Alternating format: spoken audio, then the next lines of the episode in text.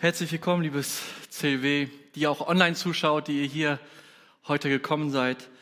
Ähm, wenn ich mir so manchmal die Gebetsanliegen anschaue oder im Umfeld, und wahrscheinlich hast du auch Leute in deinem Umfeld oder vielleicht betrifft dich das gerade selber, wie viel gerade abgeht, ähm, wie viele Menschen vielleicht auch leiden, schwere Schicksalsschläge. Und wenn ich das sehe, dann denke ich, boah Gott, nur du kannst das machen.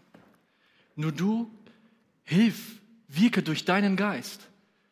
Man fühlt sich manchmal als Mensch so ohnmächtig und man weiß dann, Gott, nur du kannst das, was da gerade stand, bewirken. Nur du kannst es. Und als ich mich bekehrt habe, ich bin zum Glamm gekommen mit 17 Jahren, ich habe mich sehr stark für die frühe Kirche interessiert, also die ersten drei Jahrhunderten. Wie lebten die Christen? Welche Herausforderungen hatten sie?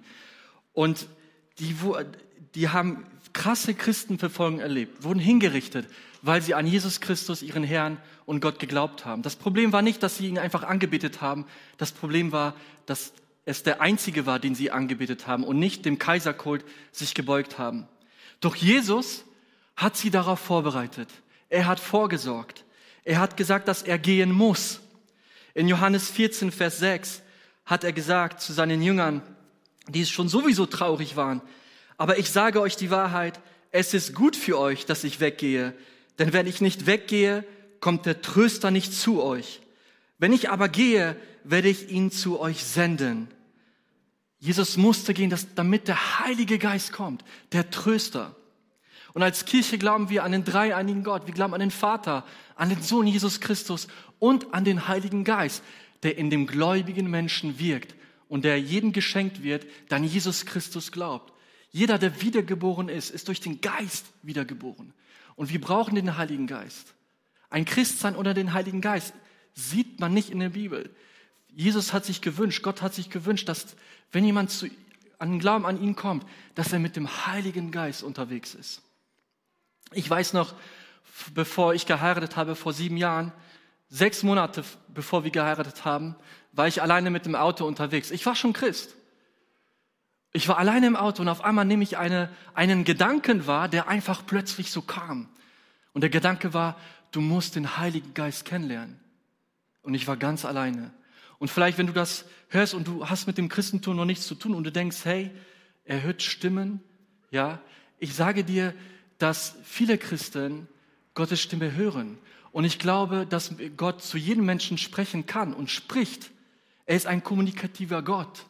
Das Problem ist aber, dass wir unsere Aufmerksamkeit manchmal woanders hinlenken und ihn vielleicht nicht so häufig hören.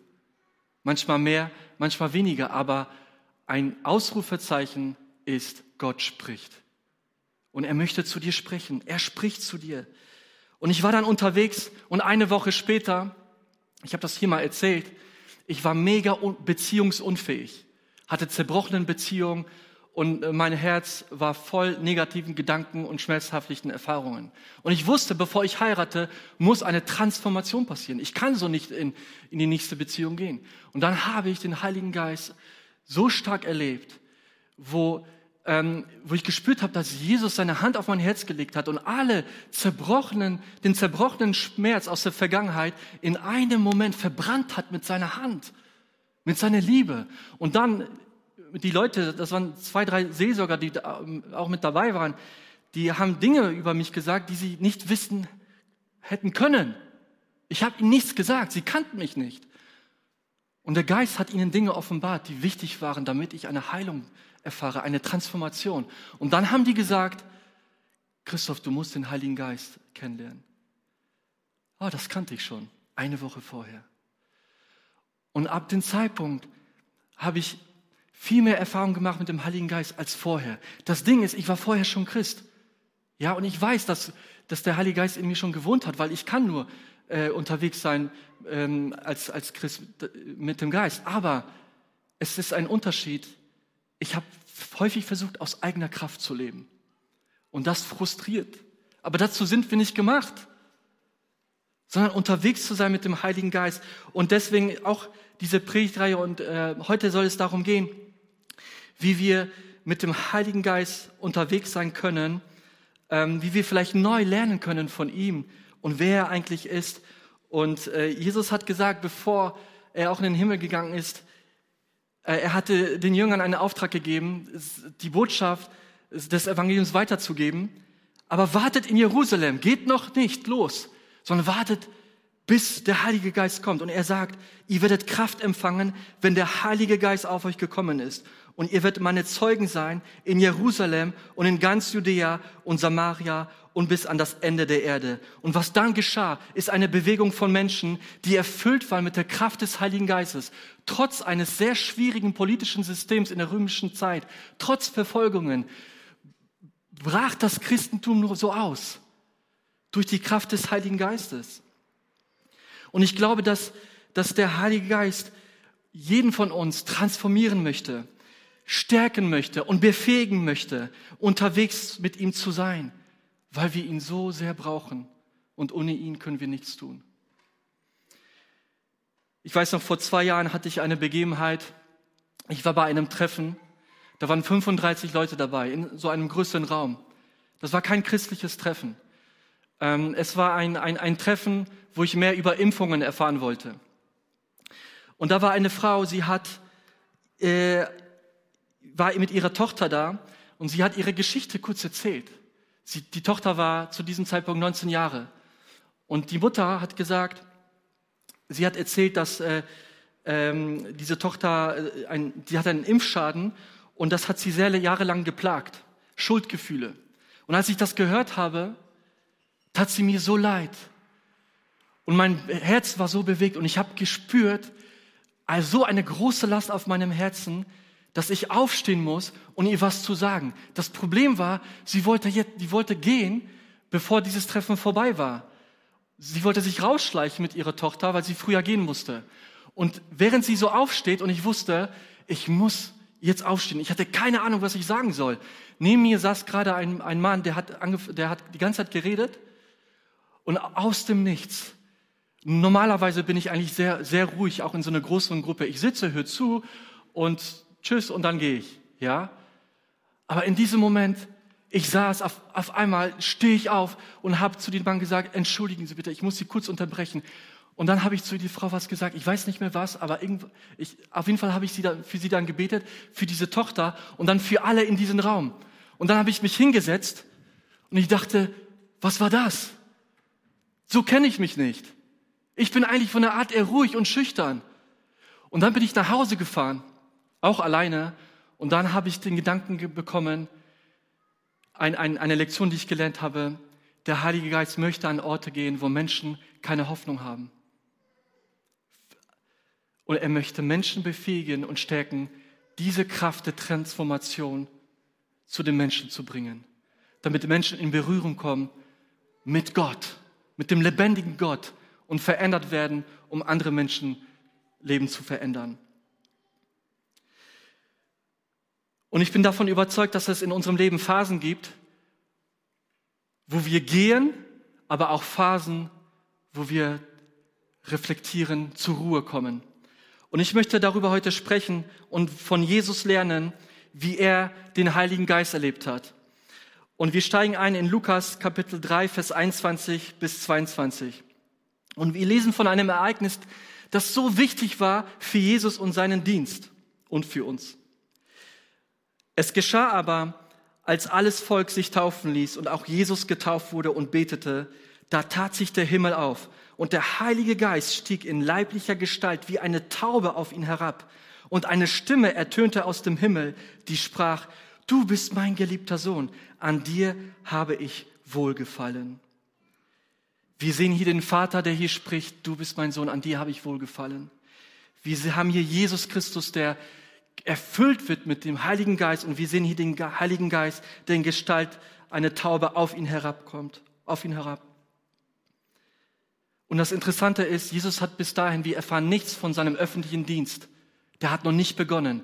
Aber zuerst kommt die Aussage, du bist mein geliebtes, du bist mein, mein Sohn, mein geliebter Sohn, an dem ich wohlgefallen habe. Könnt ihr euch erinnern an die Predigtreihe genug? Der Schwerpunkt ist, es beginnt erstmal mit der Beziehung zu Gott, aus der Beziehung heraus zu dienen. Das sehen wir bei Jesus. Und jetzt würde man mal, okay, jetzt geht's los. Jetzt geht's los. Jetzt geht's los. Ja, jetzt bringt er die Veränderung. Jetzt bringt er das Reich. Aber der Heilige Geist hat andere Pläne mit ihm. Und wir lesen weiter in Lukas 4, 1 bis 2. Jesus aber, voll Heiligen Geistes, kehrte vom Jordan zurück und wurde vom Geist in die Wüste geführt und 40 Tage vom Teufel versucht. Und er aß nichts in jenen Tagen. Und zuletzt, als sie zu Ende waren, war er hungrig. Der Heilige Geist führt ihn in die Wüste und nicht zu den Menschen. Warum? Also ich bin nicht gerne in die Wüste, ich finde das aufregend, aber ganz ehrlich, 40 Tage ohne, ich mag gerne indisches Essen, aber ohne indisches Essen, 40 Tage in der Wüste, nichts zu essen. Da ist nichts in der Wüste. Lieber an einer Oase oder da, wo was abgeht. Ja, aber der Heilige Geist führt ihn in die Wüste. Und Jesus lässt sich leiten. Sein ganzer Dienst ist davon gekennzeichnet, dass er sich leiten lässt vom Heiligen Geist und dass alles, was er tat, durch die Kraft des Heiligen Geistes geschehen ist. Und die Frage ist, warum muss er in die Wüste oder warum muss er versucht werden? Und die Zahl 40 Tage erinnert vielleicht den einen oder anderen auch an das Alte Testament. Das Volk Israel war 40 Jahre in der Wüste. Boah, 40 Jahre in der Wüste unterwegs. Und das ist der Hintergrund auch so ein bisschen dieser, dieser Wüstenerfahrung von Jesus. Das Problem war bei den Israeliten, dass sie, sie waren unterwegs, aber sie waren Gott ungehorsam. Und jetzt ist hier Jesus, 40 Tage lang in der Wüste. Er muss auch geprüft werden, getestet werden. Und dann lesen wir in Hebräer 4, 14 bis 15 über Jesus Christus. Denn wir haben nicht einen hohen Priester, der kein Mitleid haben könnte mit unseren Schwachheiten, sondern einen, der in allem versucht worden ist, in ähnlicher Weise wie wir, doch ohne Sünde. Doch hinter diesem Wüstenaufenthalt steckt noch viel mehr dahinter, und wir lesen am Ende dieses Aufenthaltes, als Jesus rauskommt aus dieser Wüste, Lukas 14, Lukas 4, Vers 14. Und Jesus kehrte in der Kraft des Geistes zurück nach Galiläa. Und das Gerücht von ihm verbreitete sich durch die ganze umliegende Gegend. Während Lukas am Anfang sagt, voll des Heiligen Geistes geht er in die Wüste, schreibt er jetzt, aus, in der Kraft des Geistes geht er raus. Lukas war Arzt, er hatte ein Auge fürs Detail. Das ist kein Zufall, dass hier das, dass hier das drinsteht. Und die Frage ist, gibt es einen Zusammenhang zwischen der Kraft Gottes und dem, was Jesus erlebt hat, zwischen der Wüstenerfahrung? Und das werden wir gleich nochmal erfahren. Ich werde nicht einzeln auf diese Versuchungen eingehen, aber diese drei Versuchungen würde ich gerne mit einem Satz zusammenfassen von Mike Breen, den ihr euch sehr gerne merken könnt, weil das bringt auf den Punkt, worum es hier geht. Gott möchte durch uns wirken mit göttlicher Autorität und Kraft. Aber um das zu tun, muss er wissen, dass er auf dem Thron unseres Herzens sitzt. Dass er auf dem Thron unseres Herzens sitzt. Und deswegen sind Wüstenerfahrungen für uns so wichtig. Es war wichtig für das Volk Israel. Es war wichtig für den Sohn Gottes. Bei Jesus, dem Sohn Gottes, er war gehorsam bis zum Tod. Sein Herz war bei Gott. Sein Herz hatte Hunger nach Gott. Und wir können von ihm lernen, von Jesus Christus, von den Wüstenerfahrungen. Und die Wüstenerfahrungen zeigen uns oder stellen uns vor die Frage, wem diene ich eigentlich? Wem folge ich? Wem beuge ich meine Knie? Wem gehört mein Herz? Wer sitzt hier überhaupt auf meinem Thron? Ist es Gott oder ist es Gott und, und, und noch jemand oder noch etwas? Eine Versuchung, mit der Jesus vom Teufel versucht wird, bringt das Motiv von dem Teufel auf den Punkt. Und zwar lesen wir, und der Teufel sprach zu ihm, dir will ich all diese Macht und ihre Herrlichkeit geben, denn sie ist mir übergeben und ich gebe sie, wem ich will. Wenn du nur, wenn du nun vor mir anbetest, so soll alles dir gehören. Und Jesus antwortete ihm und sprach, weiche von mir, Satan, denn es steht geschrieben, du sollst den Herrn, deinen Gott, anbeten, ihm allein dienen. Der Teufel verlangt Anbetung. Ja, von Jesus. Und Jesus antwortet dreimal auf alle drei Versuchungen, es steht geschrieben mit seinem Wort. Das heißt, Jesus sieht dein Umfeld, das, was gerade passiert, durch die Linse des Wortes Gottes. Und was ich interessant finde, er zitiert dreimal aus dem Alten Testament, aus dem fünften Buch Mose, und diese drei Texte sind im Kapitel 6 und 8. Und der Zusammenhang im fünften Buch Mose in Kapitel 6 und vor allem in 8 ist folgender. Fünfter Buch Mose 8, 2.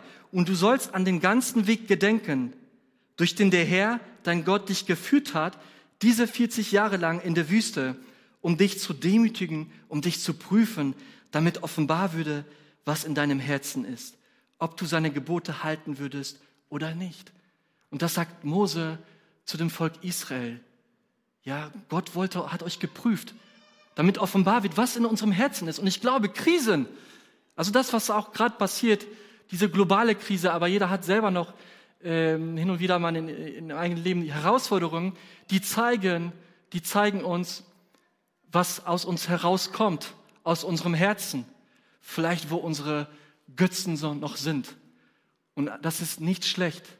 Das ist gut. Wir brauchen diese Selbstreflexion. Wir können nicht immer in Go sein. Gehen, gehen, gehen, gehen. Das schaffen wir nicht.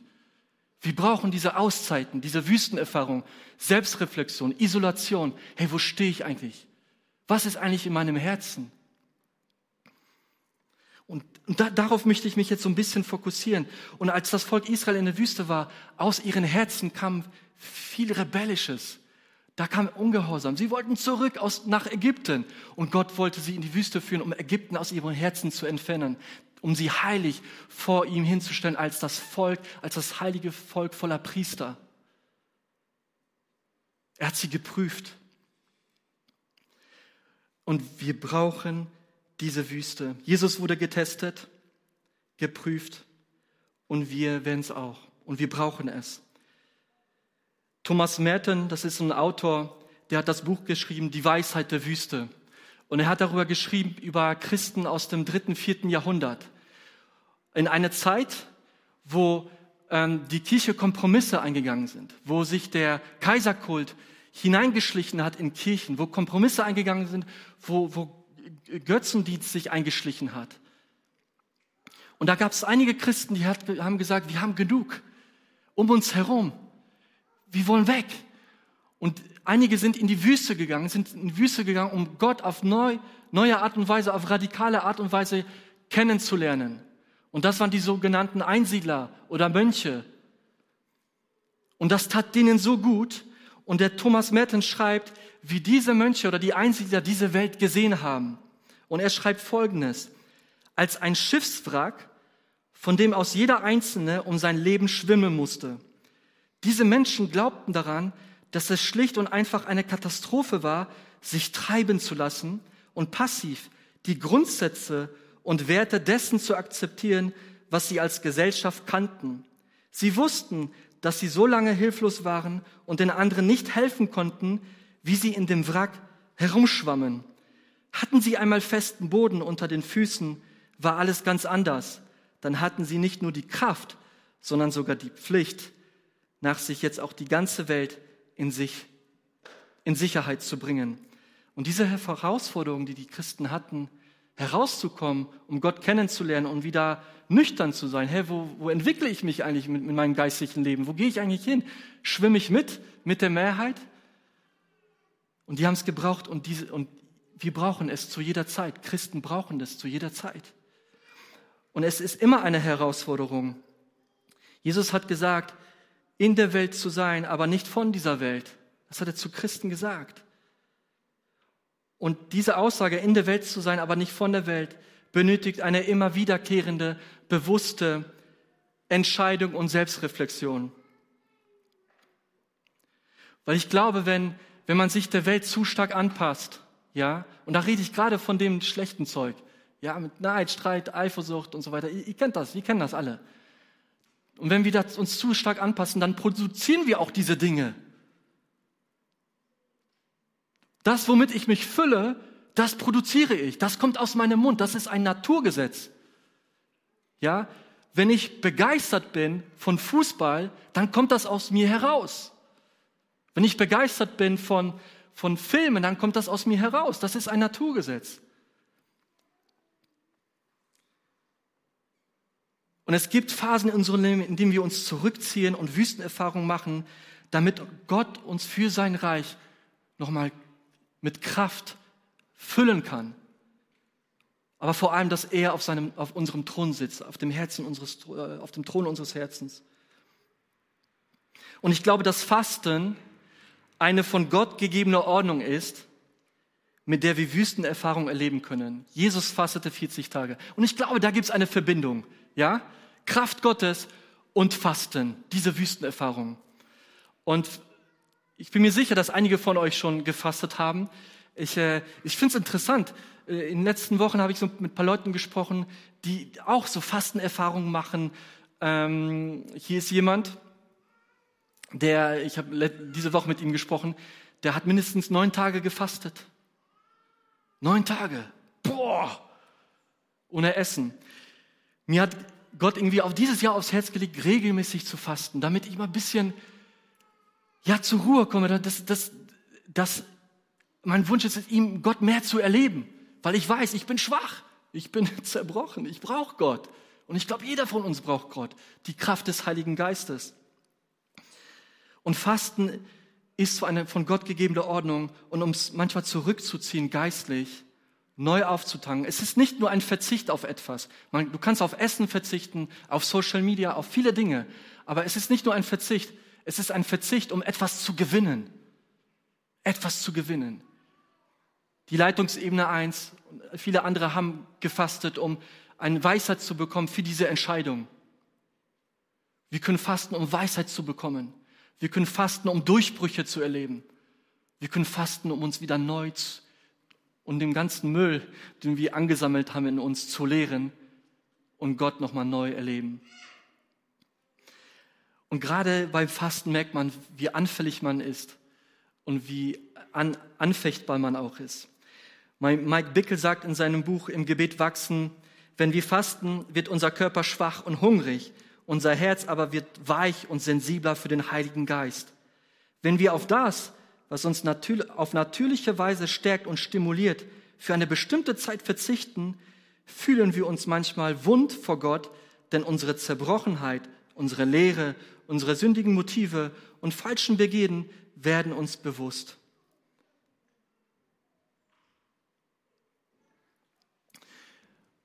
Ich habe vor einigen Wochen ähm, an einem Tag mal gefastet und ich habe mir vorgenommen, einen Tag nichts zu essen.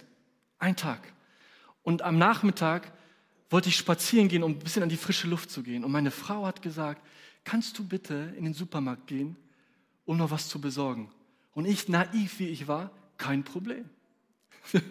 kein Problem. Nur ich habe wie mal nicht bewusst, dass ich hungrig war. Und dann war ich im Supermarkt und gehe an dem ganzen Essen vorbei, einmal vorbeigegangen. Und die Gedanken, kreisen um mich herum. Komm, du hast doch schon lange gefastet. Kauf dir was, dann kannst du dir heute Abend gönnen. Obwohl ich wusste, ich habe ausgemacht, ein Tag. Erst am nächsten Morgen würde ich essen. Und ich so, ja, ist ja nicht schlimm, oder? Komm, dann habe ich mir das gekauft, gehe nach Hause, kämpfe die ganze Zeit mit den Gedanken, habe das meiner Frau erzählt. Und sie meinte, komm, zieh das durch. Und dann lege ich so im, ich habe dann nicht gegessen, ne, erst am nächsten Tag. Aber ich lag im Bett, ich, ich habe diese Kämpfe gespürt. Ich dachte an indisches Essen im Bett. Ich hatte so Appetit drauf. Ne? Kennt ihr das beim Essen? Es gibt so Momente, wo du so einen Kampf kämpfst. Ne? Aber wenn du das durchziehst, am nächsten Morgen dachte ich, wo ist das Problem? Ich hatte keinen Hunger. Wo, wo ist überhaupt das Problem? Man sieht einfach, wie, äh, wo die Abhängigkeiten sind. Klar, Essen, das ist normal, das ist ein Bedürfnis, aber ich glaube, es tut manchmal gut, auch vom Essen zu fasten, sobald es, insofern es gesundheitlich natürlich geht, ja, und nochmal sich von Gott abhängig zu machen.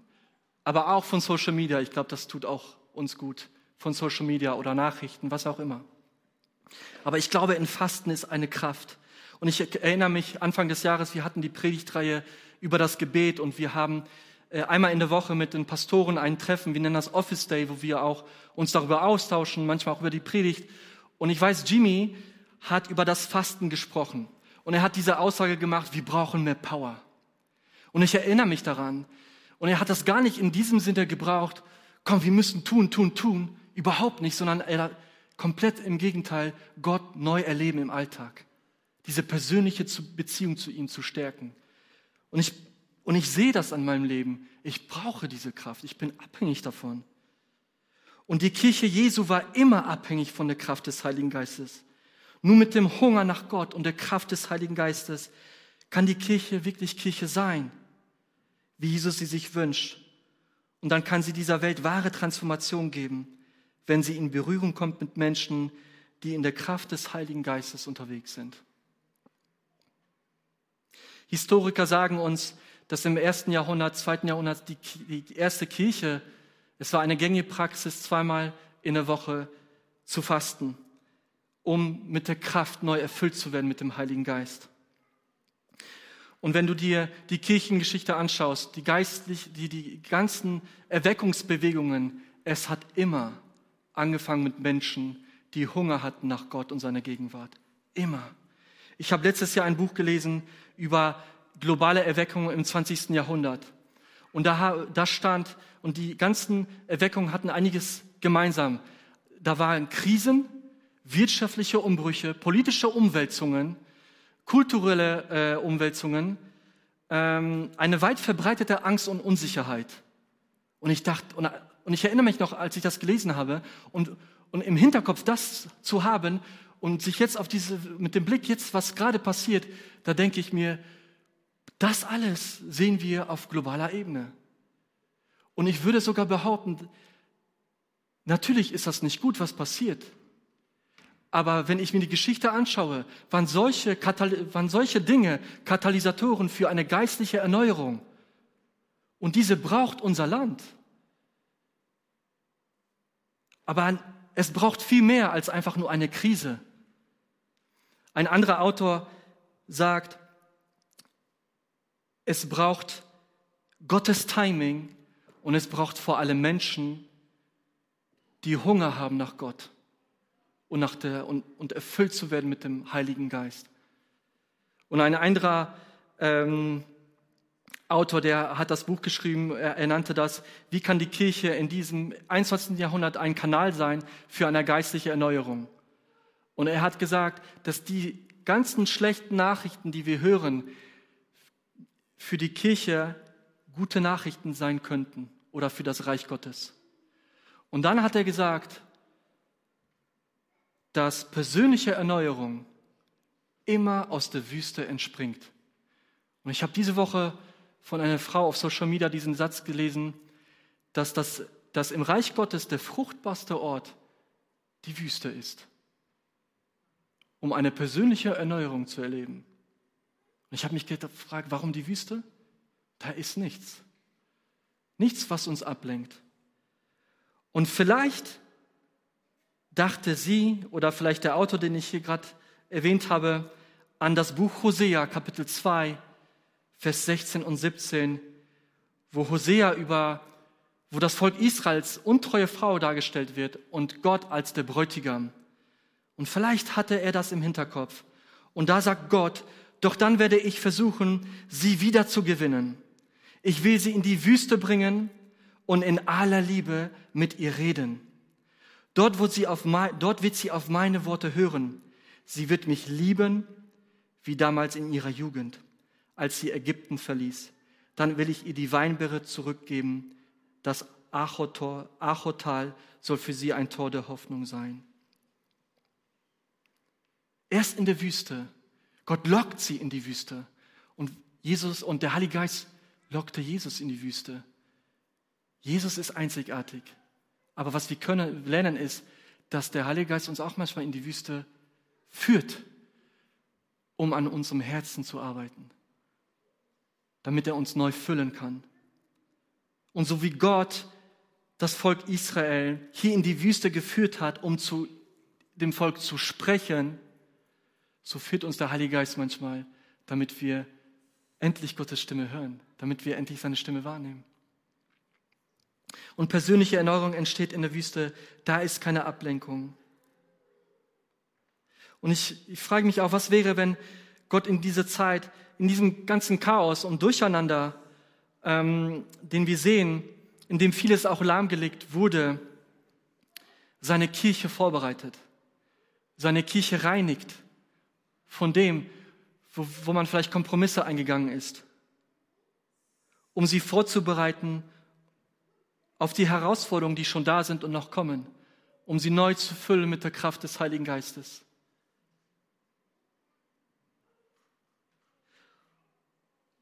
Und ich, wir wissen einfach nicht, wie es weitergeht, aber wir wissen, dass Gott weiß, wie es weitergeht. Und wir wissen, dass Gott seine Kirche führt und leitet.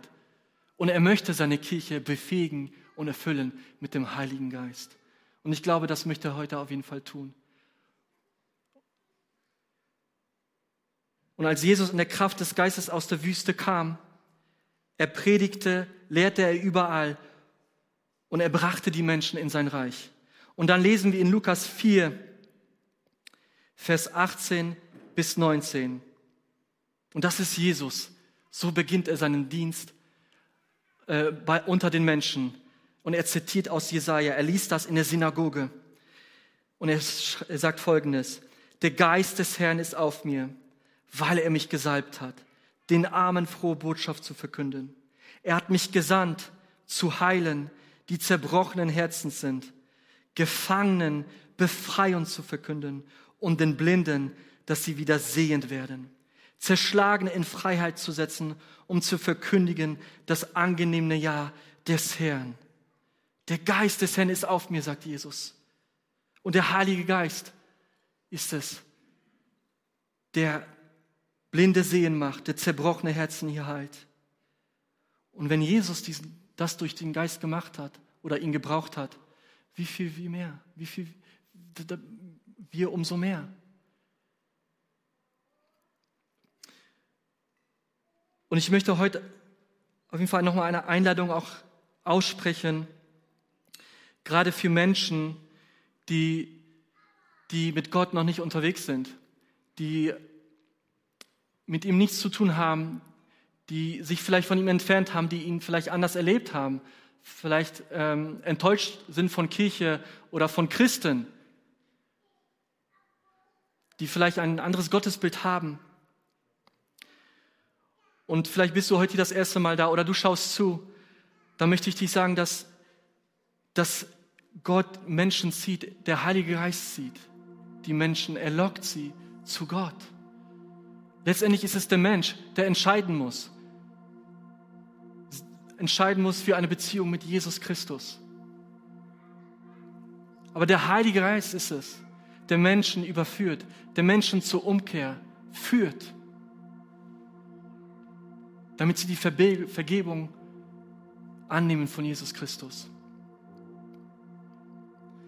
Und ich möchte dich einladen heute, wenn du eine Beziehung mit Gott haben willst, wenn du das haben willst, diese Vergebung und ein Kind Gottes zu werden und das zu erleben, dann möchte ich mit dir zusammen ein Gebet sprechen, was wir jeden Sonntag sprechen.